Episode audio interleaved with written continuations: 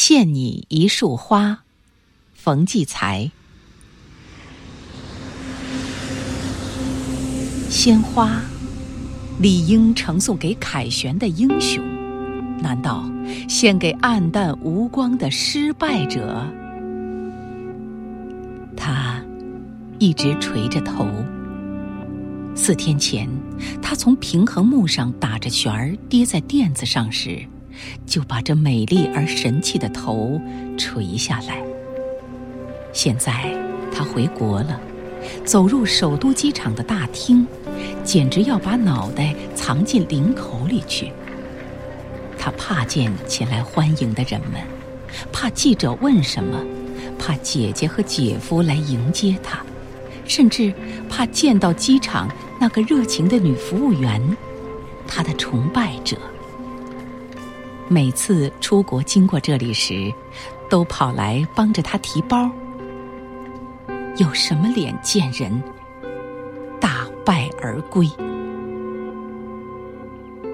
这次世界性比赛，他完全有把握登上平衡木和高低杠女王的宝座。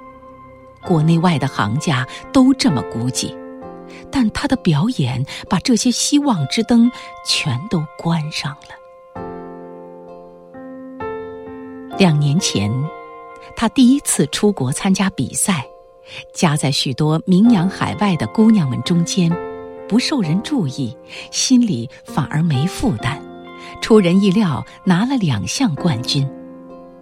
回国时，就在这机场大厅里，他受到空前热烈的迎接，许多只手朝他伸来，许多摄影机镜头对准他。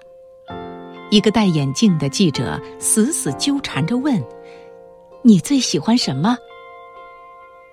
他不知如何作答，抬眼看见一束花，便说：“花。”于是就有几十束花朝他塞来，多得抱不住。两年来，多次出国比赛。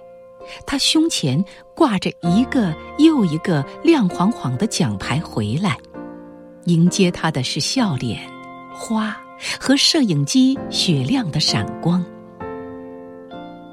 是不是这就加重了他的思想负担？愈赢就愈怕输，成绩的包袱比失败的包袱更重。精神可以克服肉体的痛苦。肉体却无法摆脱开精神的压力。这次他在平衡木上稍稍感觉自己有些不稳，内心立刻变得慌乱而不能自制。他失败了，并且跟着在下面其他项目的比赛中一塌糊涂的垮下来。本来他怕见人。走在队伍最后，可是当他发现很少有人招呼他，摄影记者也好像有意避开他时，他感到失落，心中更加沮丧和愧疚。纵使他有回天之力，一时也难补偿。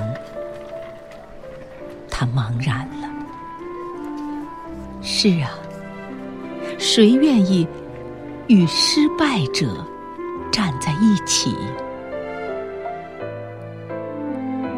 忽然，他发现一双脚停在他眼前。谁？他一点点向上看，深蓝色的服装，长长的腿，同衣扣，无檐帽下一张洁白娴静的脸儿。原来，是机场那位女服务员，正背着双手，含笑对他说：“我在电视里看见了你们比赛，知道你今天回来，特意来迎接你。我真糟。”他赶紧垂下头。不，你同样用尽汗水和力量。我是失败者。谁？都不能避免失败。我想，失败和胜利对于你同样重要。让失败属于过去，胜利才属于未来。女服务员的声音柔和又肯定。她听了这话，重新抬起头来，只见女服务员把背在身后的手向前一伸，一大束五彩缤纷的花捧到她的面前。浓郁的香气竟化作一股奇异的力量，注入他的身体。他顿时热泪满面。怎么？鲜花理应呈送给凯旋的英雄，难道也要献给这黯淡无光的失败者？